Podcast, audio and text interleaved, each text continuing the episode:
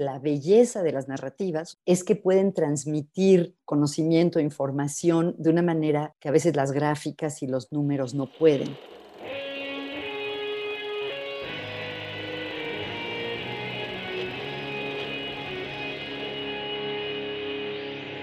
Bienvenidos a Volver al Futuro Podcast, donde platicamos con las mentes que nos impulsan a crear el nuevo paradigma de salud y bienestar, conducido por Víctor Sadia. Muy buenos días, muy buenas tardes, muy buenas noches. Hoy nos acompaña Margarita Tarragona. Margarita Tarragona es psicóloga especializada en coaching, consultoría y psicología positiva. Es maestra y doctora en psicología por la Universidad de Chicago y miembro de la mesa directiva de la Asociación Internacional de Psicología Positiva. Es profesora invitada en diversos institutos y universidades y autora de numerosas publicaciones profesionales, en la que destaca como editora fundadora del Positive Psychology News Daily en español.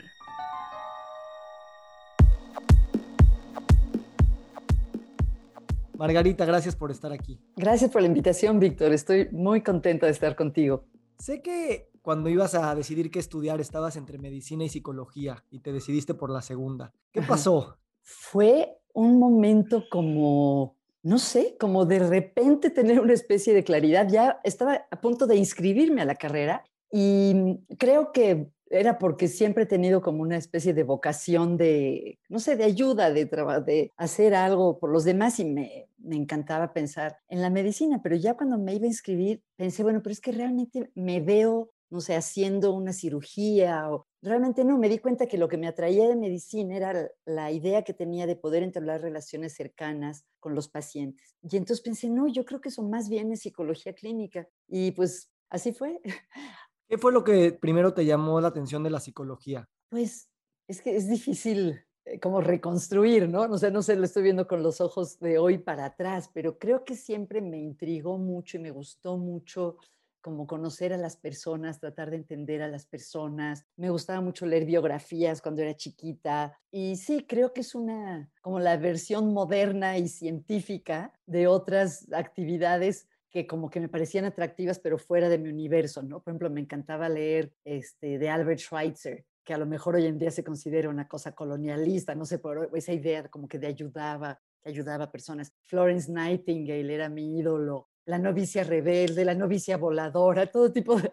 El otro día decíamos con unos amigos que fue la época dorada de las monjas en el cine y la televisión. Este, en fin. Hay una idea de que, de que muchos de los que terminan en psicología es también con ganas de entenderse a sí mismos, entender parte de nuestro pasado, a veces parte mucho de las heridas del pasado. Y, yo siento que hay los que se dedican a, a, estudiar psicología para entenderse y también los que se ponen a estudiar letras o filosofía también para entenderse o encontrarse. En tu caso veo que es una mezcla de las dos cosas, pero te decidiste por la parte científica. ¿Hay algo que te, que te haya traído de que es científico? Sí, pero antes déjame eh, contestar un poquito de lo anterior, que cuando yo estudié psicología se decía mucho que las personas con más psicopatología estudiaban psicología. Y me acuerdo muy bien que desde esa época se había demostrado que no era así, o sea, que no había más este, neurosis o más patología entre los estudiantes de psicología que de otras cosas. Pues yo creo que sí, porque me gustaba mucho la biología, la química, entonces, sí me gustaba mucho esa parte, aunque realmente, pues nunca hice nada como de neuropsicología o de cosas así, ¿no? Pero sí me gusta esa parte y algo de lo que, si nos adelantamos muchos años a la actualidad, algo de lo que me gusta de la psicología positiva es justamente esta parte de la investigación, que está basada en investigaciones. Eso, eso de la, como del descubrimiento, de la exploración, me parece muy bonito. ¿Hubo algún momento en el que sentiste que a lo mejor la exploración científica o la manera de explorar científicamente podía iluminar algunas cosas, pero también podía no ser muy efectiva para estudiar otras, sobre todo hablando o pensando en el precisamente comportamiento y la psique humana? Pues es que realmente no hice una carrera de, investigación. Creo que sí estuve ante una disyuntiva, a lo mejor un poco artificial, pero cuando ya después de hacer el doctorado, cuando decidí a qué dedicarme, me atraía mucho más la parte de hacer terapia que la parte de, hacer investigación. Después, a lo largo de los años, me hubiera gustado hacer más investigación, pero en fin, como que en esa bifurcación, como que me atraía más la parte del, del, trabajo directo con las personas que la parte más abstracta de la investigación. Aunque a través de los años me he dado cuenta, por ejemplo, en los congresos muchas veces decía de una forma así como un poco apenada, pues es que yo solo soy terapeuta, yo solo soy practitioner, que dicen en inglés, ¿no? Y a veces algunos colegas me decían, no digas solo, y creo que tenían razón, pues cada especialidad, cada forma de trabajo tiene lo suyo y tiene sus partes muy padres, ¿no? En cuanto a lo que decías, que si la ciencia tiene sus limitaciones para entender al ser humano, pues sí, creo que cualquier método los tiene, aunque como que me he reconciliado muchísimo y me gusta mucho. Hubo una época en la que, mm, bueno, no sé si esto es demasiado técnico y aburrido para tu público, cuando empecé a meterme mucho en las terapias construccionistas, narrativas, posmodernas, como que son muy críticas de la ciencia, la ven como un discurso dominante, ¿no? Como que es opresivo para las personas. Y durante una época me lo creí y ya no lo creo así, ¿no? O sea, no creo que la ciencia sea una ideología y de hecho me preocupa que en muchos ámbitos políticos actuales se piense en la ciencia como una ideología. Eh, yo no la veo así. Para engancharme en ese tema, eh, yo lo que creo en este sentido es que esa perspectiva construccionista si bien tiene también ese radicalismo, creo que sí nos ayudó, y no sé si estés de acuerdo, en ver que también la ciencia no siempre es una objetividad absoluta y que obviamente está metida en el contexto de lo que es lo humano. A final de cuentas, la ciencia es un producto humano y hay, pues obviamente, que ver en las condiciones económicas en las que se produce el conocimiento, en las que se publica, en lo que se llaman los conflictos de interés, de pues mm. quién financia la investigación. Y creo que en ese sentido, creo que es muy valioso saber que la ciencia no siempre es pura y objetiva eh, y que siempre hay otras cosas que la posibilitan o no. No sé qué opines. Lo que yo estaba pensando, no es exactamente eso, está relacionado con eso. A mí lo que me atrajo de esa postura crítica en la terapia es que la psicología y la psicoterapia construidas como una especie de medicina, como una, no sé, como el terapeuta vestido de blanco en el hospital, con la idea del diagnóstico y del que viene la cura, que el terapeuta te dice lo que te pasa, sabe cómo curarlo, te da de alta. Es una, una forma de trabajar muy jerárquica, totalmente modelada, basada en la, en la medicina. Y estas nuevas terapias, que ya no son nuevas, que tienen 40 años o, más, cuestionaban esa jerarquía y proponían una forma de trabajo más horizontal, ¿no? Lemas como el cliente es el experto, que el cliente es el experto en su propia vida, que el terapeuta no necesariamente diagnostica o se enfoca en las patologías, eso me gustó, pero creo que, o sea, que el hecho de que cuando uno está interactuando con un paciente en terapia o cliente en terapia o cliente en coaching, ese trabajo no es un trabajo científico, pero puede estar guiado por evidencia científica, uno puede compartir información validada empíricamente. Entonces, para mí al menos creo que hubo una confusión entre cómo funciona y para qué se usa la ciencia y el conocimiento científico y en qué consiste el trabajo como terapeuta o como coach. Muchos dicen que el ser terapeuta, ser coach es un arte, ¿no? Y creo que sí es, es un arte, y pero también basado en la ciencia. Creo que en los mejores casos es una combinación de las dos cosas. Estoy totalmente de acuerdo contigo y justo quería preguntarte algo que está relacionado a esta manera de pensar en binarios, ahora que ya trajiste este binario de si es ciencia o de si es arte. Estaba leyendo un artículo que decía que obviamente nuestro, nuestro cerebro pues eh, consume muchísima energía para poder pensar y hacer todas sus funciones y de alguna manera siempre está tratando de ahorrar energía y dice es mucho más eficiente pensar en términos de blanco y negro, en términos de así son las cosas o así no son, ah. que vivir en esa complejidad de pues entender que es un matiz de grises y eso demanda más energía. Entonces, me, me, gustó esa posible explicación neurológica. No, no, sé qué opines. Sí, bueno, eh, no sabía esta parte de la, de la, energía. De hecho, me acordé de una frase que siempre decía mi mamá, que era, the brain works for peanuts, o sea que el, el, el cerebro no sale muy caro. No sabía que realmente tomara mucha energía el, el cerebro, pero creo que se relaciona con otros fenómenos psicológicos, como por ejemplo, tenemos prejuicios o hacemos generalizaciones con consecuencias este, dolorosas a nivel social y relacional, pero que también es porque tener ciertas heurísticas o ciertas formas rápidas de captar las cosas es algo como que hace más eficiente nuestro funcionamiento, ¿no? Entonces tiene sus,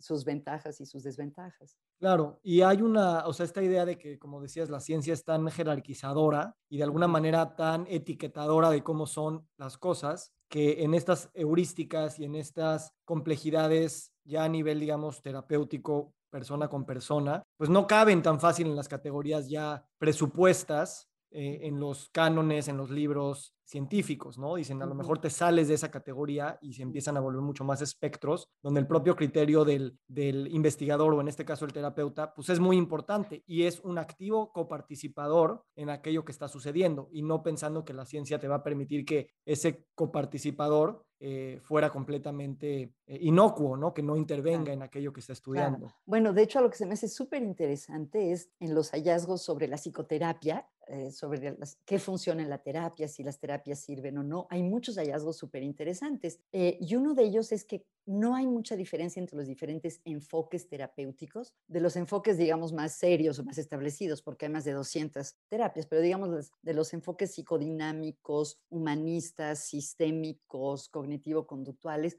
en general tienen eh, eficiencias o resultados muy parecidos a pesar de que tienen marcos conceptuales súper diferentes, pero lo que hay es grandes diferencias entre terapeutas. Entonces los modelos no dan resultados muy... Hay a los que algunos llaman super shrinks o terapeutas buenísimos y terapeutas malísimos, ¿no? Entonces... Em, creo que esto habla de lo que tú mencionabas, de ese ingrediente de la persona del terapeuta.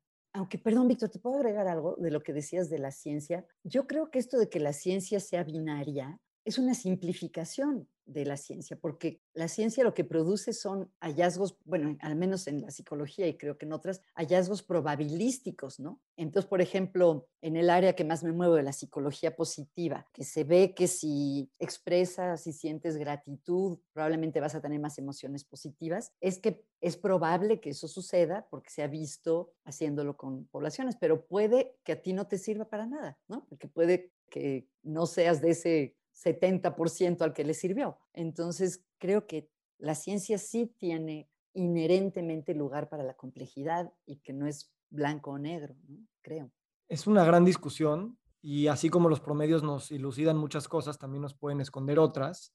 Ahorita se me ocurre, y la verdad no he desarrollado esta idea, pero pienso mucho en pacientes que tienen remisiones radicales de cáncer, que están muy fuera de la curva, están son outliers. Totalmente fuera. Y que obviamente el sistema de investigar esos, pues como son muy outliers, normalmente dicen, no, fue una sanación esporádica, este, a lo mejor fue un mal diagnóstico, y a veces perdemos la riqueza de irnos a esos poquitos, pero muy importantes casos para ver científicamente qué es lo que los llevó a esas sanaciones esporádicas. Entonces también mm. creo que, o sea, siempre sabemos que trabajamos con esas probabilidades, pero a veces se nos olvida porque nada más nos enfocamos en decir los, los resultados pues, más, más este, en el promedio o en el medio de la curva, ¿no? Ah, qué interesante. ¿Me recuerdas un ejemplo que siempre comparte Tal Ben Shahar, que es un gran profesor de psicología positiva? Creo que se refiere a Maslow, que decía, si tú quisieras saber a qué velocidades son capaces de correr los seres humanos, ¿a quién estudiarías? ¿Al promedio o al campeón olímpico? ¿no? Entonces, dependiendo de la pregunta, eh, hay que estudiar al campeón olímpico para saber em, y, precisamente... ¿Cuál es el máximo de ese potencial? Y exacto, y precisamente en esta idea de que está evolucionando la medicina y las técnicas de sanación y de desarrollo humano, en enfocarnos en lo que es posible y en desarrollar el potencial de la gente, cada vez tenemos que enfocarnos más en esas historias de las personas, grupos o metodologías que rompen la norma, precisamente porque lo que queremos es hablar de cuánto potencial tenemos y no de lo que ya hemos logrado en el pasado, que obviamente por lógica es lo que es promedio, ¿no? Dime una cosa, ahorita tú hablabas de diferencias entre terapeutas, para hablar de muy buenos terapeutas, malos terapeutas, independientemente de su marco conceptual o metodológico. Así, a bote pronto, ¿qué dirías que son las cualidades de los buenos terapeutas, sin importar cuál sea su, su formación? Ok, te puedo hablar de mi experiencia y de lo que dicen las investigaciones. ¿no? Yo creo que algo muy importante es la curiosidad por el otro, realmente, y una curiosidad respetuosa, ¿no? O sea, realmente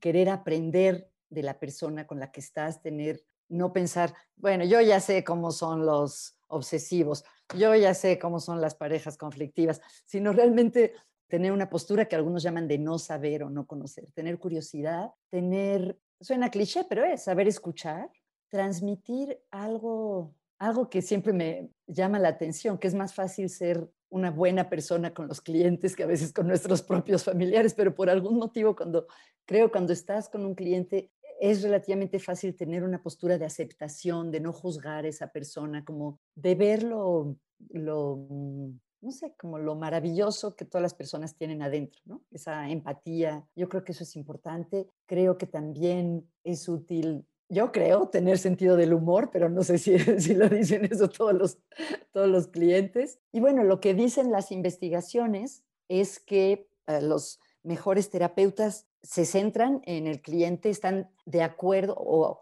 acuerdan cuáles son los objetivos de la terapia, ¿no? Porque si alguien viene porque quiere bajar de peso y tú le dices, no, lo que yo creo que tienes que sanar la relación con tu mamá, pues a lo mejor no, no hay un buen fit en eso.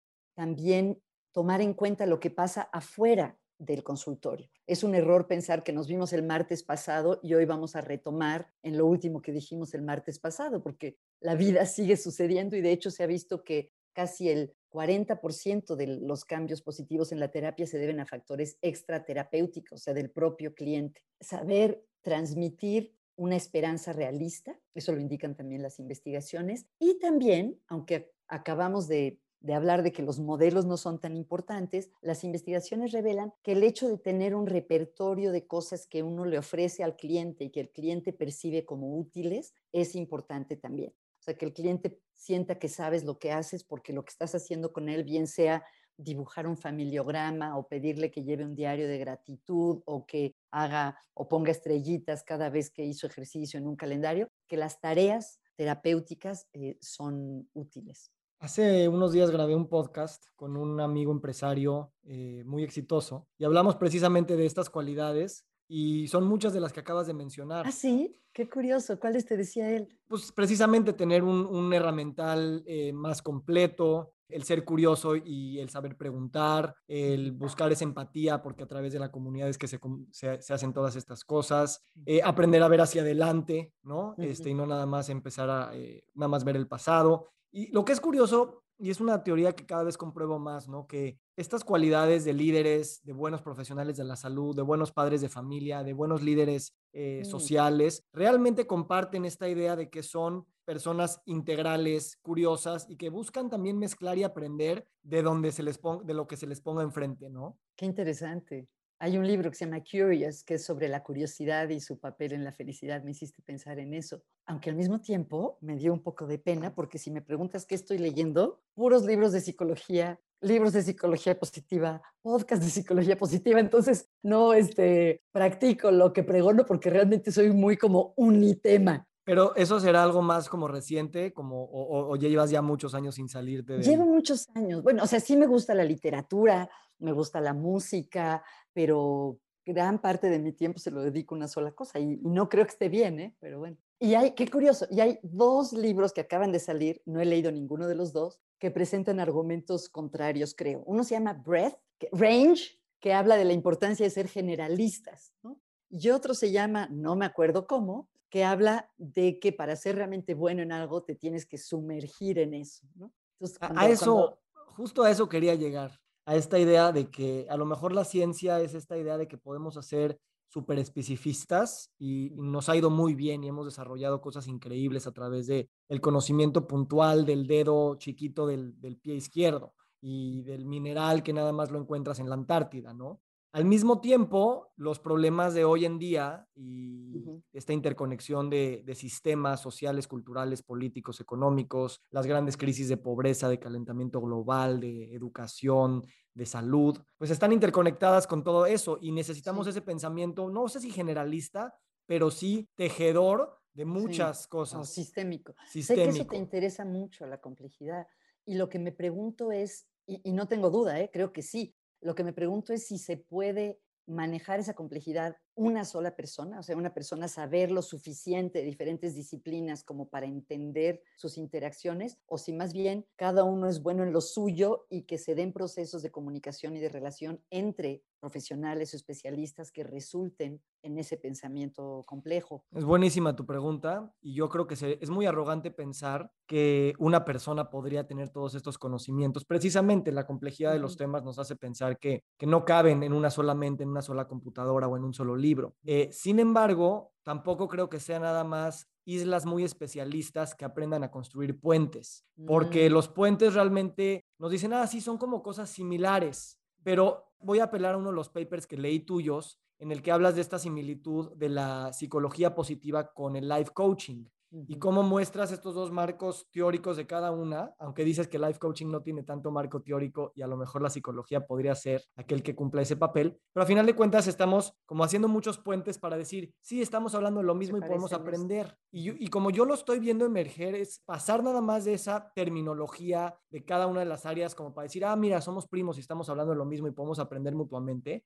a realmente rescatar esa forma de, de pensar, es un tipo de razonamiento, es un tipo de pensamiento intuitivo científico que combina esta parte creativa y la parte científica a la que aludíamos al principio y nos hace de alguna manera producir como conocimiento y comunicación siempre pensando a la luz de las demás cosas con las que me estoy comunicando y no primero lo produzco yo en mi cueva y después te lo comunico. No sé si ah, eso te hace sentido. Se me hace muy interesante y me gustaría saber sé que tú eres el entrevistador hoy, pero me gustaría saber más de eso, de si tienes ejemplos de eso, porque cuando mencionaste los puentes, que sí es una, metáfora que siempre me ha gustado, ahorita que lo dijiste me di cuenta que los puentes son estáticos, ¿no? O sea, llevan de un lugar a otro, pero ¿cuál sería una metáfora de ingeniería o arquitectónica que describiera esto que tú estás hablando, que es más que conectar dos lugares, como generar algo diferente o algo así?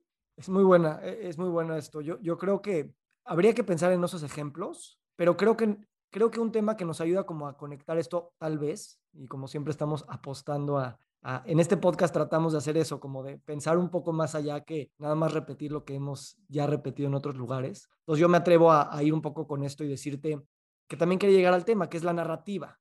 Si piensas... pero me vas a dar un ejemplo de lo que decías antes, de, de, ocasiones en las que se haga más que decir somos parecidos, que se cree algo nuevo.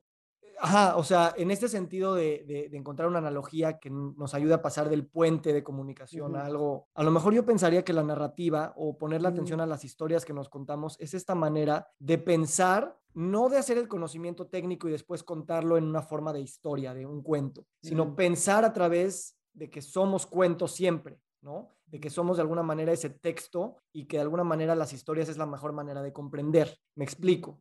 En el pensamiento científico sí tratamos como de cuantificar pues casi todo, eh, pero a veces transmitir las conclusiones del pensamiento científico para que pues generemos un cambio de actitudes o no sé, una política pública, pues a la mitad de la gente la pierdes porque nos pierden el aburrimiento de los números o no los entendemos. Y lo que levanta esto es la historia o el cuento que podemos contar respecto a estas cosas.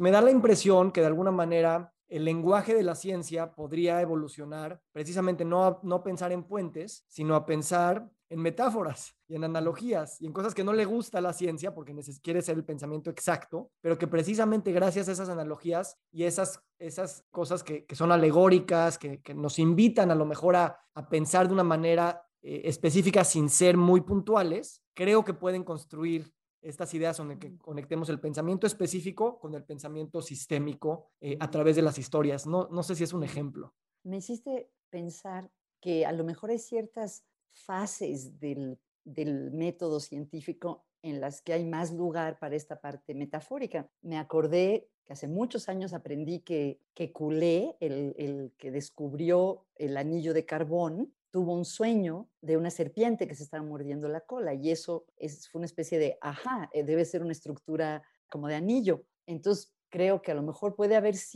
ciertos momentos del pensamiento científico que alguien diga, ah, a lo mejor es como tal cosa, pero luego hay otras fases en las que tiene que hacer la experimentación, la medición, la réplica y demás. Es un tema padre. La verdad, este, se abren muchas ramas que podemos explorar por aquí y porque tengo que escoger una en esta posibilidad, me gustaría a lo mejor preguntarte un poquito de esta idea de, de las narrativas personales y de la escritura expresiva y su correlación con el bienestar. También pensando que la medicina, la ciencia o, o la psicología como ciencia y disciplina, al hacerse de estas herramientas expresivas narrativas donde sí o sí estás involucrando esa parte emocional un poco más, de alguna manera se combinan muy bien, ¿no? Y tienen buenos resultados que se han medido en cuanto a, beneficios de, bienestar, ¿no?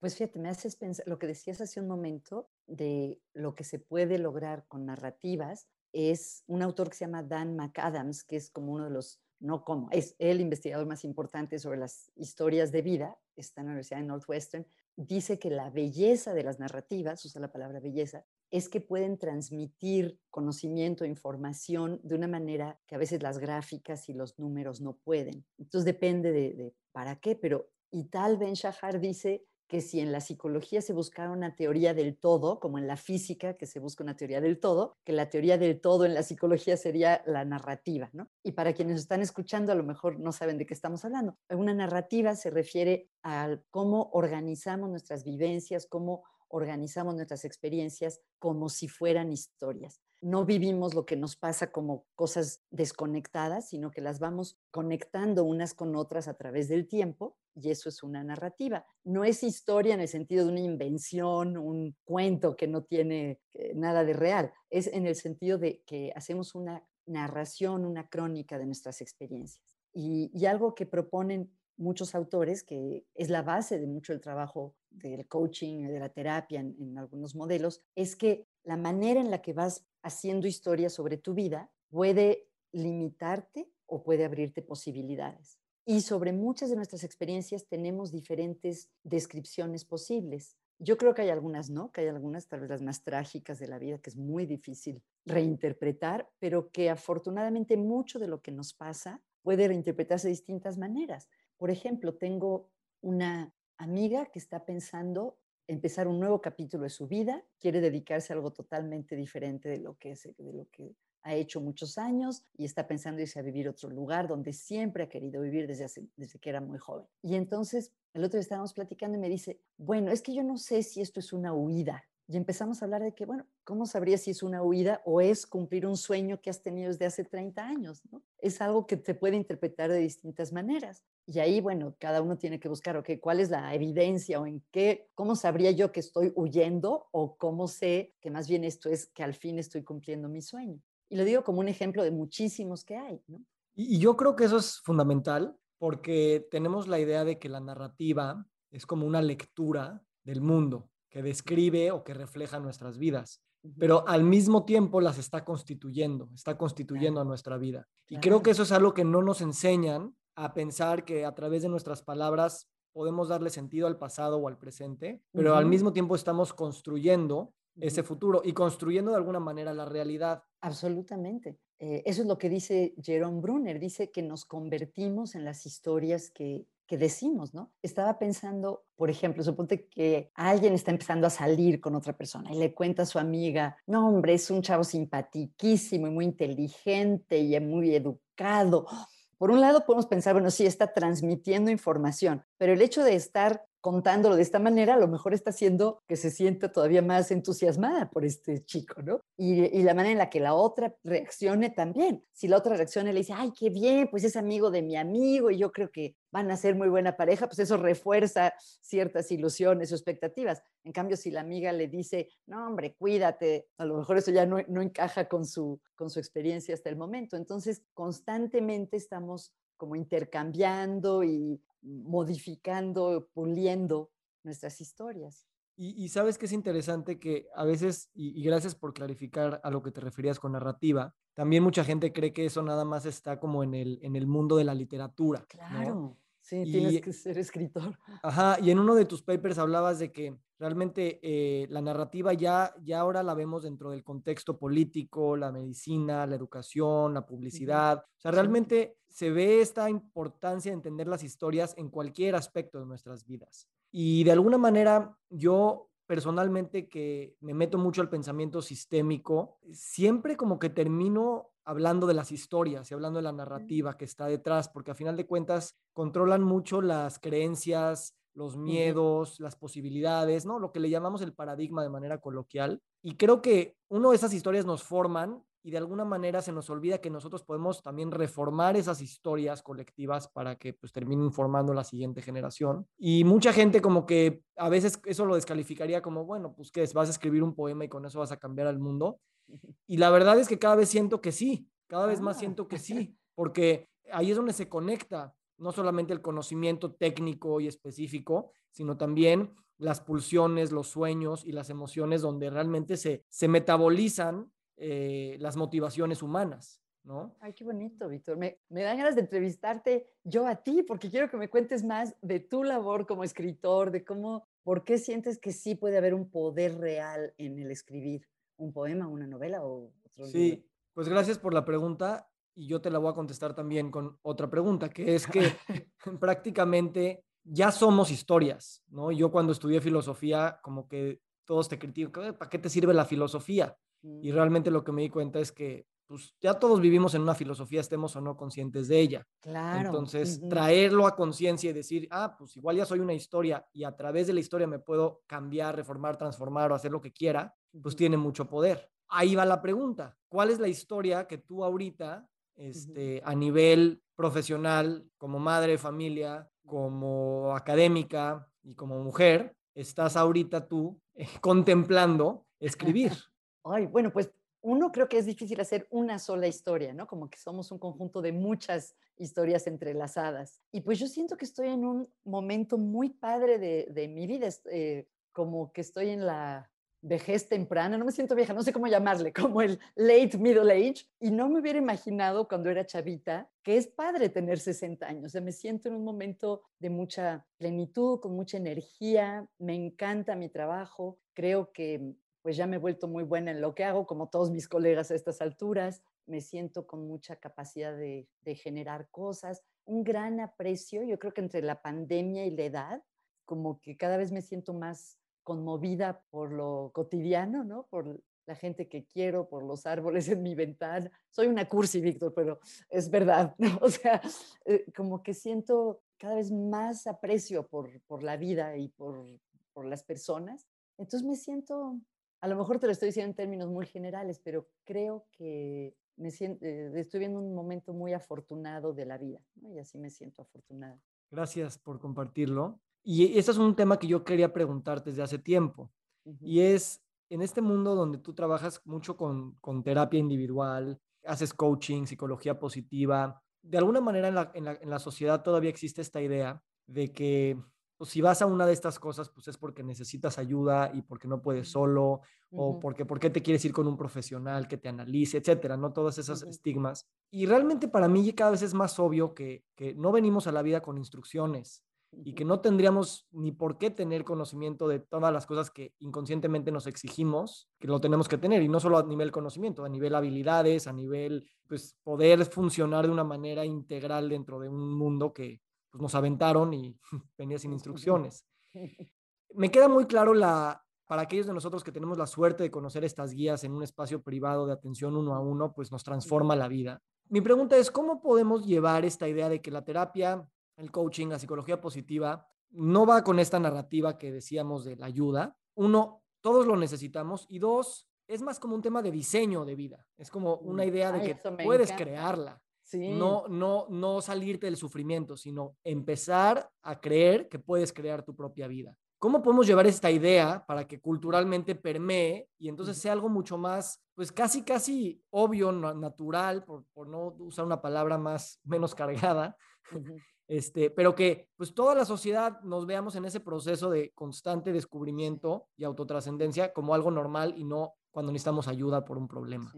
Pues no sé, porque no sé de de políticas públicas y cosas así, pero creo que una de las maneras, al menos, por ejemplo, a mí me apasiona trabajar uno a uno con las personas porque siento que es una conexión muy bonita y muy íntima, pero también me gusta mucho la difusión, dar clases, por ejemplo, pensar que a lo mejor de 50 en 50 o de 100 en 100 universitarios aprenden algunas cosas para construir una vida más plena, eso es muy padre. Y hoy en día la cantidad de podcasts que hay, por ejemplo, de cosas en YouTube, creo que mm, al menos a nivel de transmitir información, cada vez más personas pueden estar en contacto con esta información. Creo que la transformación va más allá de la información, pero que la información es un primer paso. Y mucha gente, por ejemplo, tengo una amiga que admiro mucho, eh, Rosario Busquets, que tiene un programa de radio todos los días, ella es terapeuta familiar, en el que habla sobre cuestiones de crianza de los niños, por ejemplo. Y me ha contado que a veces ha ido a lugares muy remotos, pueblos pequeños, por ejemplo, y que la gente se le acerca para agradecerle porque realmente oírla, oír lo que compartió, tuvo un impacto en su relación con su niño, en su familia. Entonces, eh, creo que mm, es una de las maneras es aprovechar los medios de comunicación que, que tenemos disponibles. Estoy de acuerdo. Creo que a veces nos subestimamos de que no podemos controlar las grandes cosas y entonces decidimos no hacer nada, pero cada cosa pequeña, cualquier palabra que compartas con cualquier persona desde esta perspectiva de construcción, ya está efectivamente cambiando, eh, transformando y, posibilitando pues esas cosas, ¿no? En vez de decir, no, pues si no puedo salir en, prime time en la tele y que me vean 100 millones de mexicanos. Entonces no vale la pena. Y, entonces, pues mucho ese es el objetivo también de este podcast, el que a veces eh, vemos muchos profesionales de la salud que están en la intersección de pues estos nuevos paradigmas y, que necesitamos armarnos de valor y de herramientas para pues juntos poder co-crear estos nuevos paradigmas y hablar y contar nuestras historias personales simplemente nos hace sentir que estamos no solamente acompañados, sino que hay muchísima materia con la cual podemos usar para continuar construyendo. Y sí se requieren nada más estos espacios de comunicación. En ese sentido, me acordé ahorita que entrevisté a una de tus amigas, Arlene Solodkin, y, hablamos de este, de este cambio tan trascendental que tuvo la psicología cuando nació la psicología positiva y cómo la medicina podría vivir algo similar si nos atrevemos todos a construir la medicina que genera salud y bienestar y no nada más la que sabe muy bien atender problemas agudos, ¿no? ¿Cuál sería tu perspectiva, Margarita, en este sentido? O sea, ¿cómo ves tú el paradigma médico en términos de que nos pueda ayudar a lo mismo que está viviendo la psicología en términos de generación de bienestar? Qué interesante. Tengo entendido, tú sabes muchísimo más de eso que yo, que en teoría eso está escrito desde hace muchos años, ¿no? La Organización Mundial de la Salud, no sé, hace más de 40 años por lo menos dijo que la salud era más que la ausencia de, de la enfermedad. Entonces creo que en teoría está ahí, pero en la práctica no funciona tanto así por muchas razones, creo que en parte por las expectativas que tenemos de lo que nos puede ofrecer un médico, ¿no? Como me han dicho amigos médicos que los pacientes se sienten decepcionados si no les receta varias medicinas y como seguramente tú lo has discutido en muchas ocasiones, el preservar o cultivar la salud muchas veces pone la pelota mucho en la cancha del paciente del cliente, ¿no? O sea, el doctor no puede ir a caminar por ti ni puede asegurarse de que no le pongas tanta azúcar a tu desayuno. Entonces, creo que sí, o sea, ¿cómo decirte? Siento que ya está y que hay gente que lo hace. Me pregunto lo mismo que tú preguntabas hace unos momentos, ¿cómo hacer que no sea la excepción, sino algo más común, ¿no? Otra vez muchas avenidas posibles, pero pues para ir cerrando eh, esta hermosa conversación y gracias, quisiera preguntarte si tú crees que, o, más bien, ¿cómo ves que entre profesionales de la salud, tú como psicóloga, esta colaboración multidisciplinaria con médicos, con nutriólogos, con coaches, eh, con odontólogos. ¿Cómo crees que a través de unirnos como profesionales de la salud podemos, obviamente, ayudar más integralmente a, los pacientes en específico, pero también crear estas ideas de conocimientos de, salud eh, interconectados de los que hacíamos alusión más temprano. Yo creo que sería maravilloso que empiece a haber, o sea, sí conozco médicos que trabajan con nutriólogos, con coaches, pero pocos, creo que son la minoría. Creo que muchas veces, espero que no sea así, pero hace años como que, por ejemplo, en los hospitales psiquiátricos como que los médicos estaban más altos en la jerarquía que los psicólogos, ¿no? Como que éramos profesionales de segunda. Y creo que eso está cambiando, pero aún así siento que no es tan común la interdisciplinariedad en, el cuidado de la salud. ¿Tú cómo lo ves? Porque tú estás en eso exactamente. Sí, siento que hay un síntoma de que se necesitan, pero nos faltan muchas cosas para poder lograrlo desde pues cambiar las expectativas de base que cada disciplina le metió a cada uno de, los, de los que disciplinó a la hora de educarlos. Temas de ego, temas también de dinero, temas de información compartida eh, y, cosas así que nos, que nos tenemos que inventar realmente, porque las disciplinas no nos enseñaron a veces ni a colaborar con gente de la misma disciplina, eh, ni se diga de gente que pues tiene otra visión, otro jargon y pues tal vez otra metodología de cómo empezar a trabajar con los pacientes. Y cuando dices dinero, me imagino que te, te, referías a intereses económicos, pero a mí me hizo pensar que es, que es muy caro ser un paciente que quiere un equipo interdisciplinario. O sea, si tienes que ir al doctor y contratar a un nutriólogo y contratar un coach, pues es un privilegio que muy poca gente se puede dar. Entonces, no sé, creo que es uno de los grandes retos cómo puede, se puede ofrecer un servicio interdisciplinario que no sea prohibitivo en cuanto a costos. Precisamente eso me refería y ah, por eso creo que en el paradigma de, de, que estamos generando, donde los modelos de monetización también tienen que obedecer a esto, mi idea es que un equipo interdisciplinario óptimamente o más bien idealmente está dando mejores resultados Ajá y de alguna manera también, eh, por un lado hay un ahorro de costos muy importantes por tener gente más sana y entonces ya no, no, le cuestan al sistema ni al mismo paciente. Por otro lado, está también esta idea de que el paciente eh, sale más rápido, se empodera más rápido precisamente porque pues, llegas más fácil a esa responsabilidad que le queremos pasar a la cancha de ellos. Y este modelo podría recibir más pacientes, porque pacientes van a haber siempre Mm. de montón. Entonces, cambiaría a lo mejor un poco la ecuación del tiempo que se le dedica a cada uno, ya cuando el modelo está bien robustecido, y podemos ver más pacientes de una manera, digamos, más eficiente que contrarreste eh, el costo prohibitivo de tener un paciente con muchos especialistas. Repito, creo que esto es algo que apenas está en pañales y se requiere un pensamiento muy evolucionado y gente también con los pantalones para probar esos modelos, porque no vamos a saber si funcionan hasta que se intenten, pero creo que son las apuestas que vale la pena hacer, si tan solo por ver que los pacientes tienen mejores resultados. Bueno, y también me haces pensar, y sé que ya tenemos que terminar, Víctor, en el uso de las tecnologías, ¿no? Por ejemplo, yo he colaborado, se vale decir nombres de empresas, con una organización que se llama Happify, ya, ya no trabajo con ellos, pero son una app para aumentar los niveles de felicidad y bienestar físico. Y lo están usando ahora las compañías con miles de personas y se ve que sí tienen mejoras en la salud física a través de una app.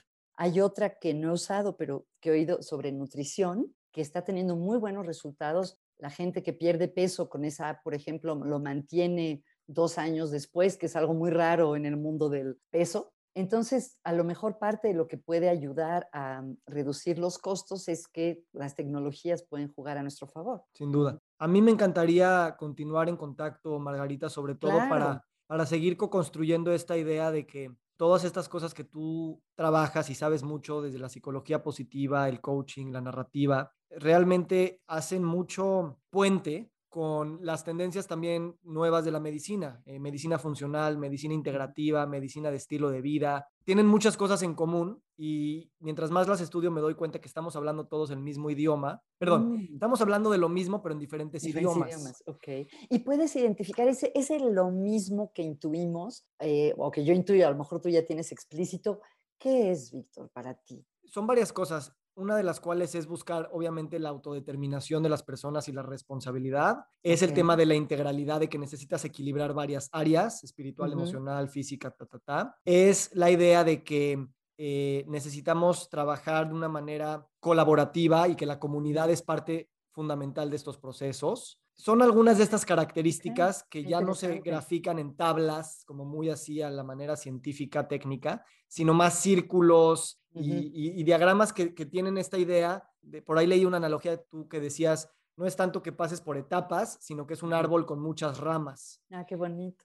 Y, creo que de alguna manera es como empezar a pensar en, si pones un ejemplo gráfico en estos diagramas interconectados de varias, con los nodos, con varias interconexiones. Mm, ah, como los rizomas, tal vez. Precisamente. Ah, ok. Precisamente. Entonces, eh, hacia allá creo que con el conocimiento específico y técnico de todos los profesionales que tienen grandes experiencias y grandes bagajes académicos, podemos ir, no sé si unificando el lenguaje, no sé si se trata de unificar el lenguaje, o simplemente darnos cuenta que el paradigma nuevo ya está ahí y podemos subirnos en los hombros de los demás constantemente. Mm, qué bonito.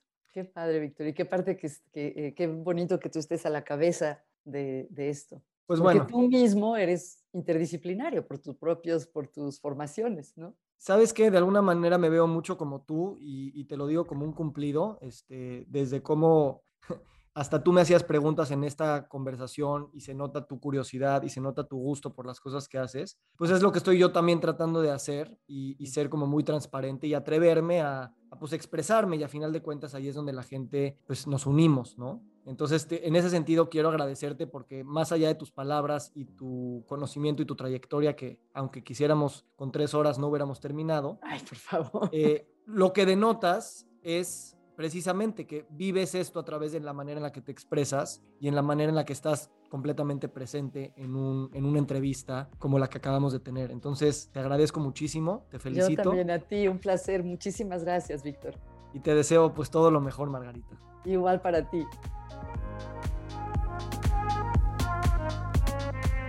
Nos encantaría recibir tu retroalimentación de estos podcasts para continuar generando contenidos que te sean útiles e interesantes. Si puedes, déjanos un comentario en la página web victorsaadia.com.